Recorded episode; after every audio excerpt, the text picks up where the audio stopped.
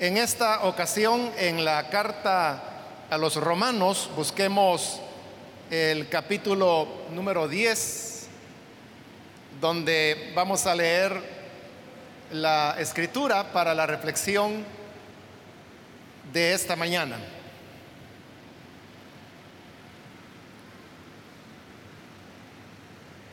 Bien, dice la palabra de Dios en Romanos capítulo 10, los versículos 20 y 21.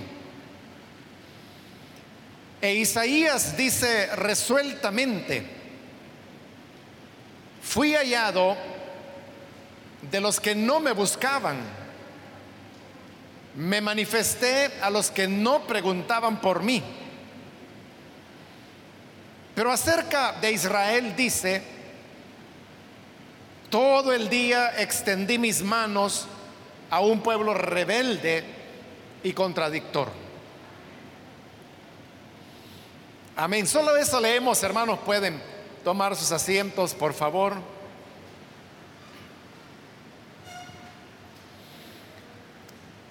Hemos leído de esta carta del apóstol Pablo en la cual él está explicando ¿Por qué razón el pueblo de Israel había quedado fuera de alcanzar la gracia que ahora Dios ha manifestado a través del Evangelio? Y él decía que esto es a causa de la incredulidad que el mismo pueblo tuvo hacia el mensaje del Evangelio y hacia el ministerio de nuestro Señor Jesús. Este rechazo se produjo de una manera extraña o paradójica porque resulta que Israel era el pueblo que tenía mayor religiosidad, los que habían recibido la ley de Moisés, los que tenían mayor conocimiento de Dios, los que habían recibido el mensaje de los profetas, los que tenían como padres a los patriarcas, pero a pesar de todas estas ventajas, el hecho al final viene a ser que ellos son los que terminan por rechazar a Jesús. Ahora, de esto, Pablo toma algunos pasajes precisamente de la ley de Moisés para explicar que esto no es una idea de él, sino que es algo que ya Dios había anunciado a través de los profetas desde tiempo antiguo. Comenzando con el mismo Moisés, el cual es citado en el versículo 19, que, no lo leímos en esta oportunidad, pero lo menciono como parte de esta reflexión. Ahí en, en el libro de Deuteronomio, Moisés ya en sus palabras finales de despedida a Israel, les anuncia que ellos habrían de ser un pueblo rebelde, que no iban a hacer la voluntad de Dios como en ese momento la estaban manifestando. Pero además Moisés les dijo estas palabras, Dios los va a someter a celos a ustedes con un pueblo que no es pueblo, porque Él se va a convertir en Dios para este pueblo que no tiene dioses. Estas palabras de Moisés son las que Pablo ahora cita y con esto lo que él quería decir era que los gentiles, es decir, aquellas nacionalidades que no son israelitas, también llamados paganos, eran los pueblos a los cuales Dios habría de revelarse y mostrando Dios su amor hacia estos pueblos, Israel habría de sentir celos de que ellos fueron desechados para Dios volcar su corazón hacia los llamados paganos.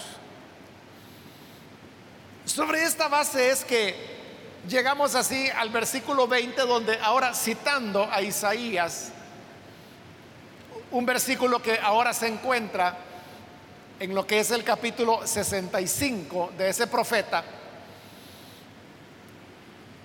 toma las siguientes palabras.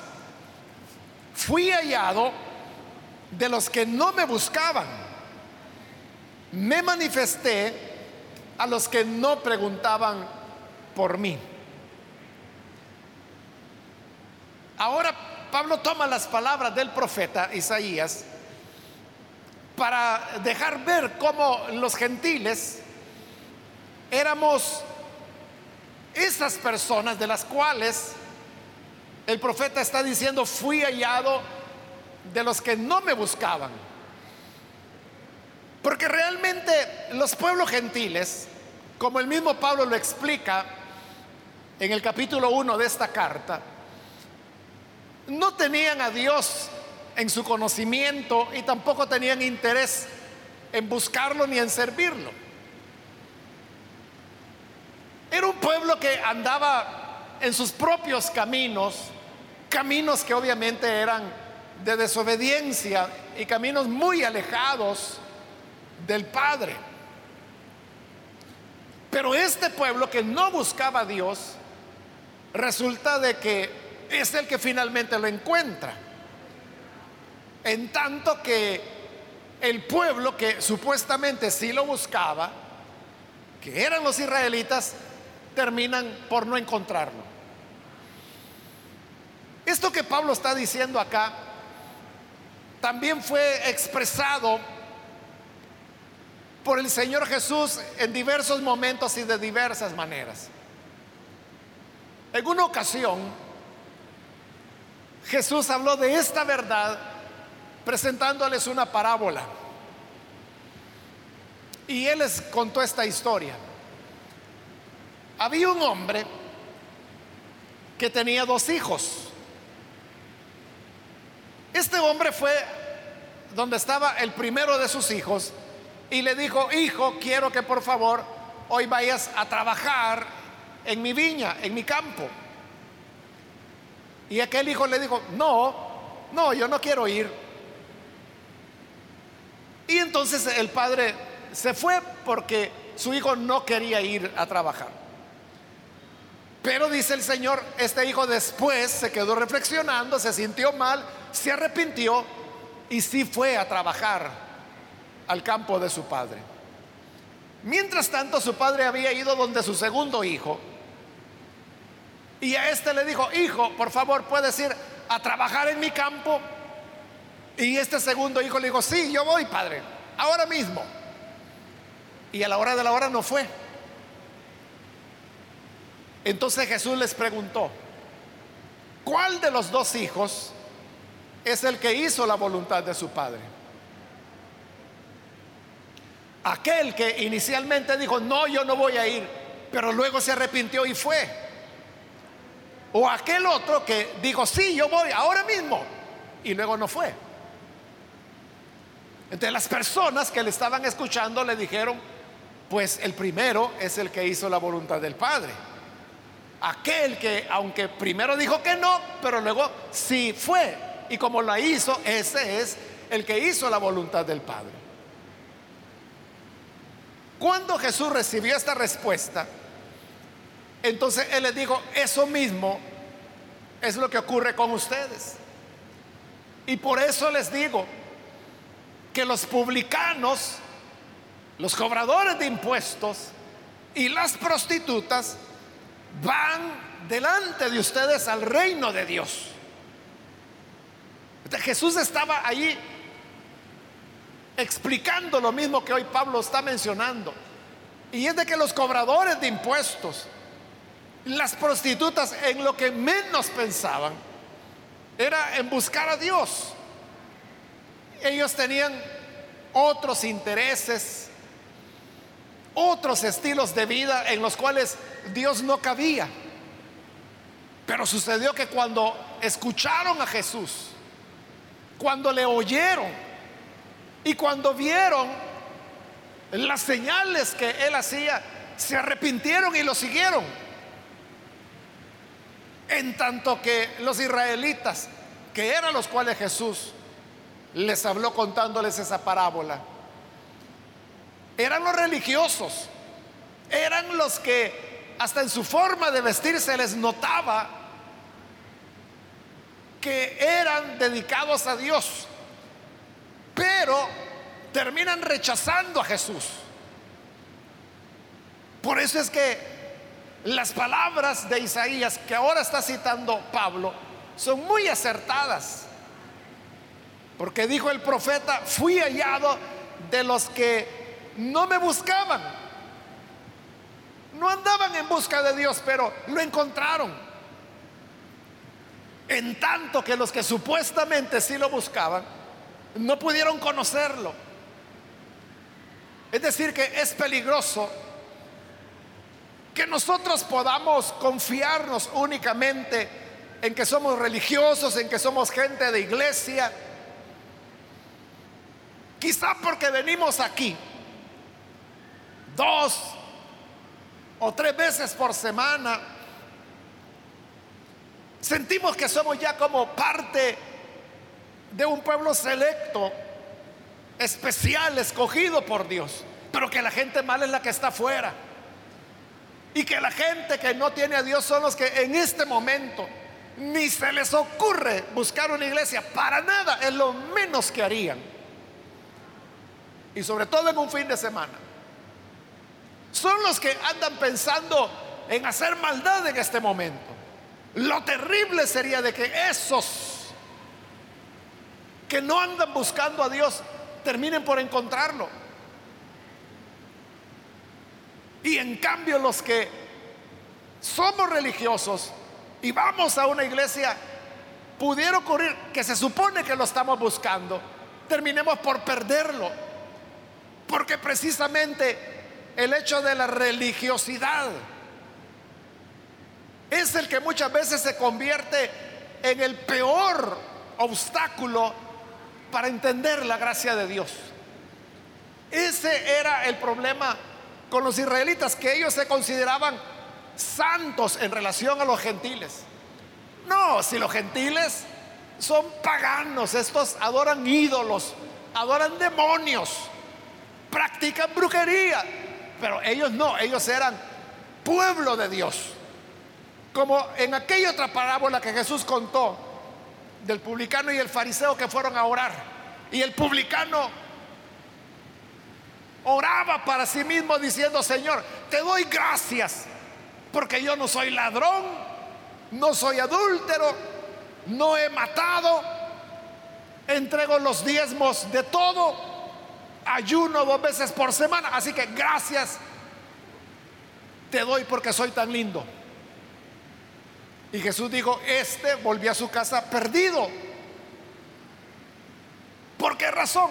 porque hacía tan bien las cosas, que no pecaba, no adulteraba, no mataba, no robaba, ayunaba, diezmaba, hacía todo tan bien, que creía que ya él había probado y estaba bien delante de Dios, cuando eran exactamente esas cosas las que le impedían poder ver su realidad que era una realidad de pecado.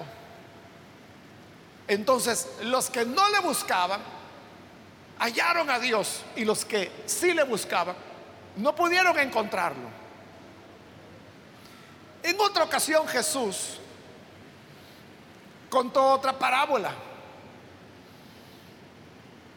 Y él dijo que había un hombre que tenía un hijo al cual amaba.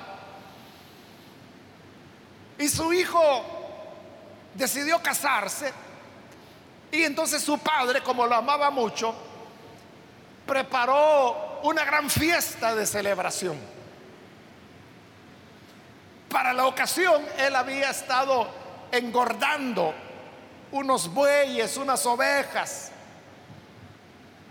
Y llegado el día de la fiesta, estos animales fueron sacrificados y preparados cuando ya estaban listos los banquetes con la comida espléndida que aquel padre había preparado para su hijo, mandó a los criados y le dijo, vayan y díganle a los invitados que, que ya pueden venir. Y ellos fueron, pero los invitados no quisieron venir. Entonces regresaron donde el padre de familia y le dijeron, fuimos, les dijimos a los invitados que ya podían venir, pero ninguno ha querido venir, así que no hay nadie para la fiesta. Y aquel padre de familia se extrañó y le dijo, mira, vayan de nuevo y explíquenles que ya matamos los bueyes engordados, que ya está preparado el banquete, que hay que celebrar la fiesta para mi hijo, así que vayan y tráiganlos. Y los criados fueron de nuevo y llegaron donde los invitados y les dicen, vayan a la fiesta, al banquete que se les ha invitado. Y aquellos no quisieron ir. Y unos no solo no quisieron ir, sino que se fueron al campo y a otros lugares. Y para colmo, algunos no solo no fueron, sino que apedrearon a los criados que el padre de familia había enviado para invitarlos. Así que volvieron, algunos de ellos hasta apedreados volvían y le dijeron, los invitados no quieren venir. Entonces aquel padre dijo, bueno, ¿y qué voy a hacer ahora? El banquete ya está listo, la fiesta está preparada, la comida ya está en su punto. Y los invitados no quieren venir. Entonces dijo el padre, esto no significa que mi hijo no va a tener fiesta. Mi hijo tendrá fiesta y tendrá una fiesta grande. Así que le dijo a los criados, vayan ahora por las calles, inviten a los pobres, a los ciegos, a los paralíticos y tráiganlos, invítenlos a la fiesta que he preparado. Los criados fueron y empezaron a recoger a los que no tenían nada, a los que pedían limosna, a los pobres, a los ciegos, a los cojos, a los mudos, a los sordos. Y fueron y los trajeron y estos felices porque era un banquete que ni en sueños ellos lo imaginaban. Y los criados fueron donde el padre de familia y le dijeron, ya fuimos por los caminos y trajimos a los miserables de, de todos puntos, pero todavía hay espacio.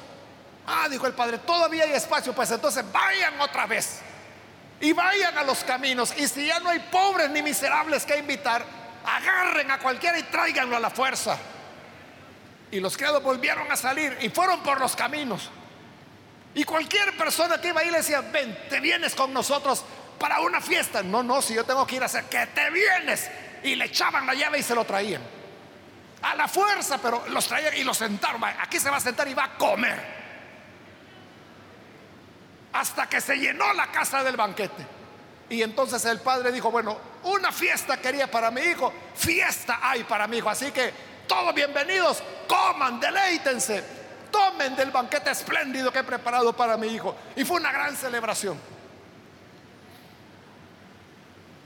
Entonces Jesús le dijo a los israelitas, esto es lo que va a ocurrir con ustedes. Porque aquellos que no buscan a Dios, que no lo están previendo en su vida, no es gente que haya dicho, es que yo voy a vivir en pecado hasta los 20 años y a partir de ahí ya me voy a componer. No, hermano, estos querían seguir pecando toda la vida, si para ellos Dios no era nada. Pero como en la historia que Jesús contó, Dios dijo, no, tú te vienes para acá y vienes a mi fiesta, porque los que yo había invitado no eran dignos y por eso no quisieron venir. Y aquellos que sí eran los invitados, ¿por qué no quisieron ir? Porque no amaban al padre, no amaban a su hijo que se estaba casando. No tenían aprecio por él y se suponía que eran los amigos de aquel padre y del hijo que se casaba. Eso es lo que ocurre. Que cuando estamos dentro de la iglesia, nos consideramos ser ya parte de esto, entonces no apreciamos, no apreciamos lo que tenemos al lado. Y como otras veces, hermano, yo le he dicho, Hay, hay personas que se mueren por venir acá. Hace un, par de años, hermano, hubo un caso triste, porque un pastor que está en Venezuela, él no vive en Caracas, pero en alguna otra ciudad de Venezuela, no recuerdo en este momento. él se puso en contacto conmigo, yo, o yo, yo nunca lo he visto en persona, a través de las redes él se comunicó y me dijo, yo quisiera, me dice, ir al Salvador porque he oído tanto de la iglesia de Lim. Y yo quiero aprender del trabajo que ustedes hacen con las células. Entonces yo le dije, mire, le dije, esto fue en 2019.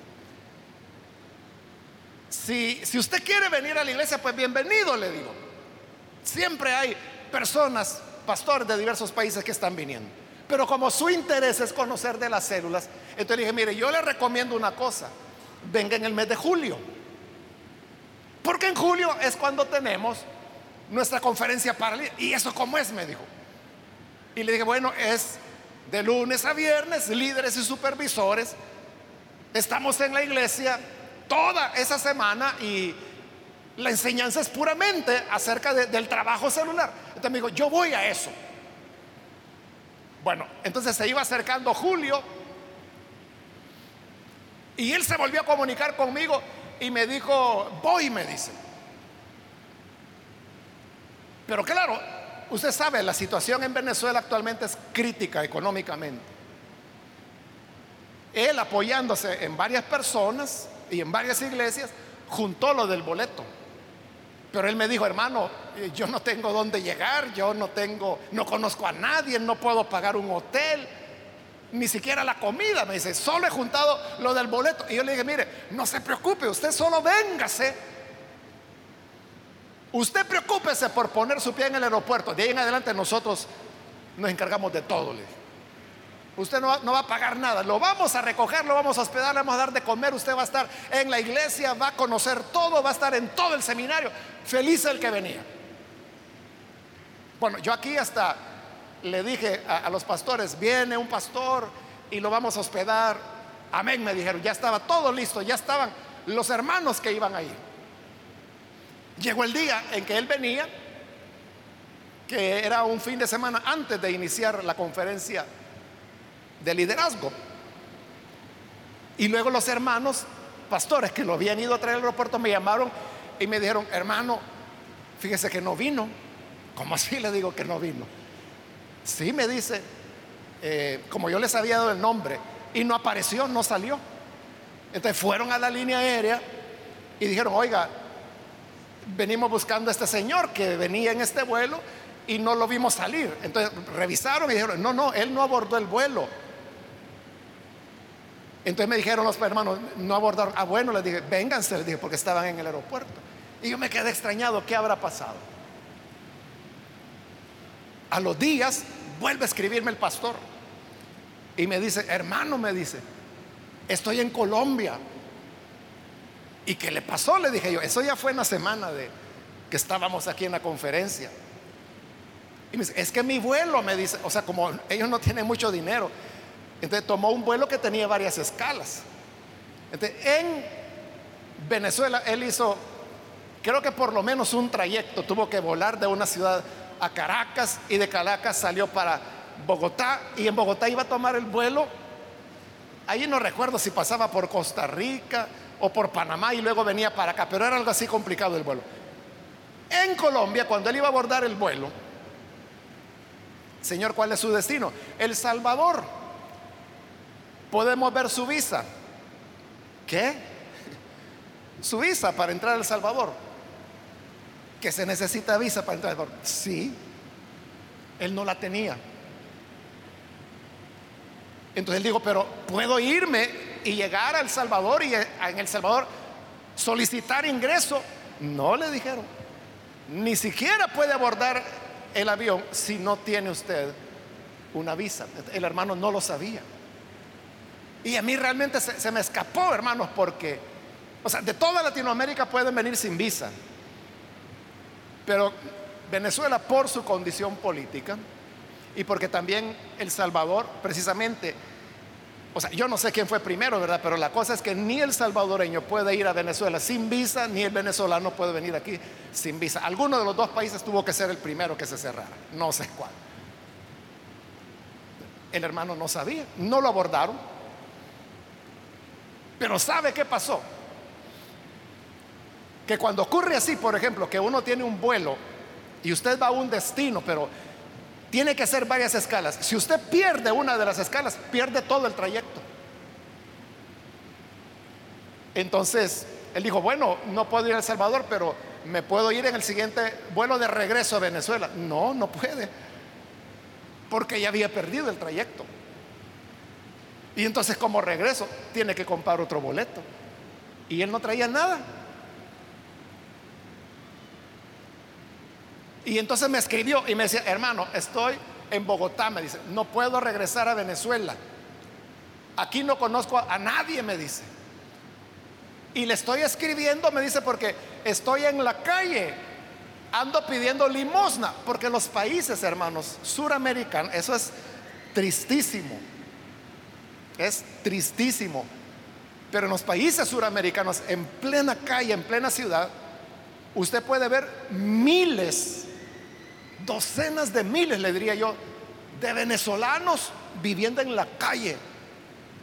Los que mejor están tienen un su pedazo de plástico, un su pedazo de cartón. Y eso es así. Por ejemplo, en Brasil es tristísimo, hermano. Docenas de miles de venezolanos en la calle porque prefieren estar ahí comiendo lo que la gente les dé que estar en su país donde no tienen esperanza. Así estaba él. Y me dice, y he juntado unas monedas para poder cargar el teléfono y escribirle, me dice. Usted me puede ayudar con alguien aquí en Venezuela, en Colombia. Y yo le dije, no, le dije, fíjese que realmente yo no conozco a muchos colombianos y los pocos que conozco, eh, perdí el contacto con ellos hace años. Le dije, no, le dije. ¿Y tienen iglesia en Bogotá? No, no tenemos. Bueno, me dice, entonces yo le voy a contar cómo sigo. Bueno, la historia, hermano, es de que él tuvo que permanecer meses en Colombia, trabajando de una cosita, juntando para el boleto de regreso, de regreso a Venezuela.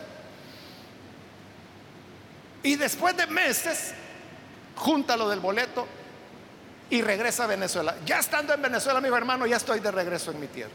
Y el año pasado, que fue 2020, volví a escribirme ahí por mayo y me dijo, hermano, me dice, ya recordé, ahí sí pude tener una conferencia a través de redes con él, pude platicar con él. Y me dijo, eh, van a tener el seminario, me dice, refiriéndose al año pasado, julio del año pasado. Le dije, no, hermano, le dije, eh, aquí no podemos tener reuniones. Y él me dijo, no, no, si aquí tampoco, me dijo. Entonces voy a quedar pendiente del próximo año, que es 2021, ¿verdad? Este año. Yo dudo de que en julio podamos tener la conferencia de líderes, más bien este año va a ser igual que el anterior, ¿verdad? Vamos a continuar así como estamos, si las cosas no empeoran. Pero lo que yo le quiero hacer ver es, mire lo que vivió este hombre. Tuvo que estar meses abandonado en Colombia, trabajando de aquí, de acá, de sacar la basura, de ayudar a una persona para ir juntando, para volver. Y todavía quiere venir a El Salvador. ¿Por qué?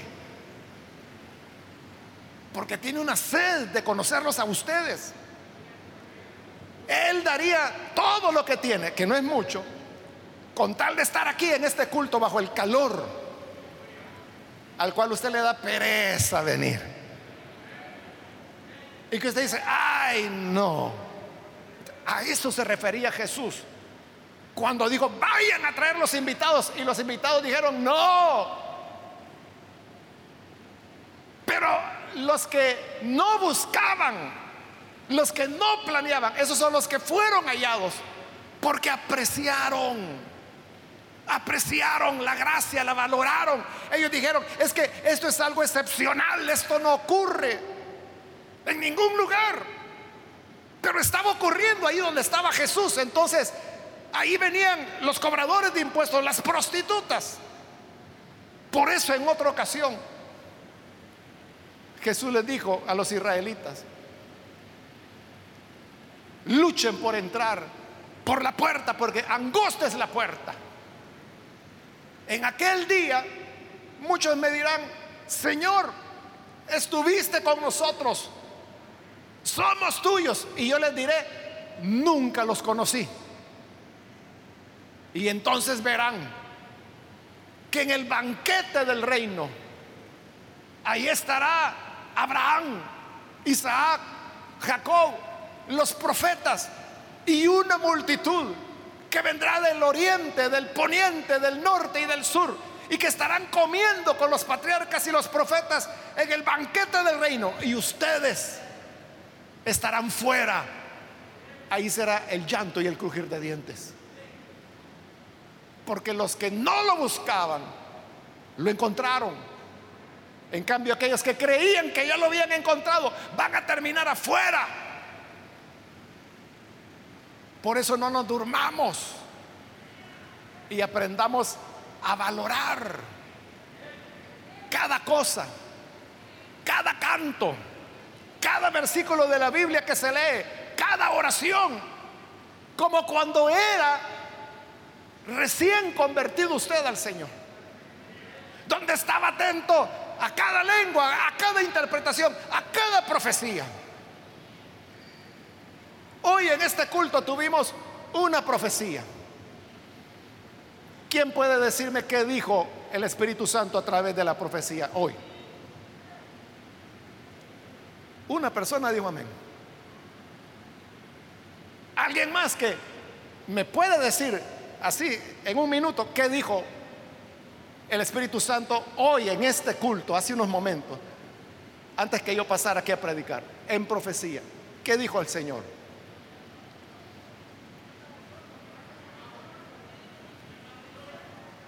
Bueno, hay dos, tres que me lo están diciendo. Pero eso es lo que yo quiero hacerle ver. Que hoy para nosotros eso es como oír llover, ¿verdad? Como parte del culto. O para algunos quizás es, bueno, es el ratito que me duermo, he hecho un pestañazo mientras. Cuando comienzan a cantar ya, ya me despierto. Para algunos así será. Pero cuando había sed, y cuando eran nuestras primeras semanas, nuestros primeros meses, hermanos, atentos a escuchar qué me dice el Señor. A lo mejor quiere hablarme a mí. Y hoy en esta época, que todo es cámaras y grabadoras, me imagino que los recién convertidos quizás hasta graban las profecías y se las llevan a casa. Bueno, de hecho, yo he conocido hermanos que las escriben que lo que oyeron en la iglesia lo escriben y lo van guardando. No sé para qué, pero lo van guardando ahí, porque yo ellos me lo han mostrado, he visto cuadernos donde escriben lo que el Espíritu Santo va diciendo en cada culto. Los que no le buscaban terminaron hallándolo. Y en cambio de Israel, dice Pablo, citando a Isaías, todo el día extendí mis manos a un pueblo rebelde y contradictor. Es decir, el que se creía que era el santo, que era el que, el viejo ya de estar en el Evangelio, que de todas se las sabe todas, al cual el Señor le extiende sus manos, solo presenta rebelión y contradicción. Todo el tiempo está contradiciendo. Pero mientras este contradice, hay otros que andan perdidos y que tienen hambre y sed del Señor. Esos lo van a encontrar. Ellos lo van a encontrar. Así que, hermanos y hermanas, que seamos de los que lo hallaron a Él, aunque no lo buscaron, y habiéndolo hallado, que sea nuestro tesoro. Vamos a cerrar nuestros ojos. Y quiero invitar, si hay con nosotros alguna persona que todavía no ha recibido a Jesús como su Salvador. Si este es su caso, yo quiero invitarle para que hoy usted no vaya a perder su oportunidad y pueda venir al Señor Jesús recibiéndole como Salvador. No está en sus planes buscar al Señor. No había planeado usted en enero voy a la iglesia, pero sucede que hoy está aquí y está oyendo lo que está oyendo. Porque así es, quienes no lo buscan, lo encuentran. Porque Dios anda en busca de personas como tú, como aquellos que iban camino a hacer sus diligencias, pero de repente le salió una invitación para un banquete que no estaba planeado, no estaba en su itinerario. Quiero invitar entonces, si hay personas que desean entregarse a Jesús, en el lugar donde está, póngase en pie, en señal que usted desea recibir al Hijo de Dios y con todo gusto vamos a orar por usted. No es necesario que venga aquí al frente, ahí en el lugar donde está, solo póngase en pie y con gusto voy a orar por usted. ¿Hay alguna persona?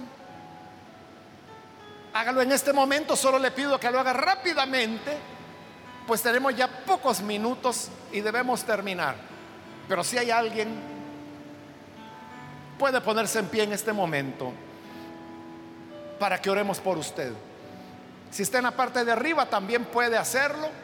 O si usted ya recibió al Señor con anterioridad y se alejó, pero hoy desea reconciliarse, póngase en pie también, en el lugar donde está, para que oremos por usted. Muy bien, aquí hay una persona, Dios le bendiga. Alguien más que necesita hacerlo puede ponerse en pie.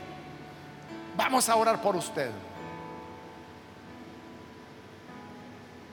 ¿Alguien más?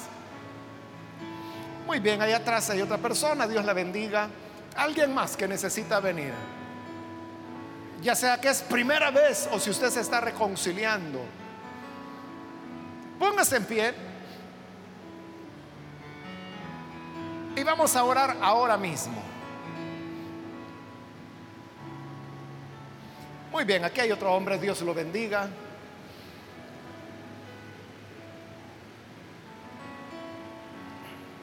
Oremos al Señor. Padre, gracias te damos por las personas que están aquí y que en este momento están abriendo sus corazones para creer a tu palabra. Te ruego, Señor, que puedas bendecirles. También te pido por aquellos que a través de televisión, radio, o internet se unen a esta oración. Ahí donde están, Padre, llega a ellos para redimirlos y para que te encuentren a los que estamos ya dentro de la iglesia como parte de tu redil. Ayúdanos para que valoremos cada elemento, cada minuto de nuestra relación contigo, para que podamos apreciar tu amor y la misericordia que has mostrado a cada uno de nosotros. Por Jesús nuestro Señor lo pedimos. Amén.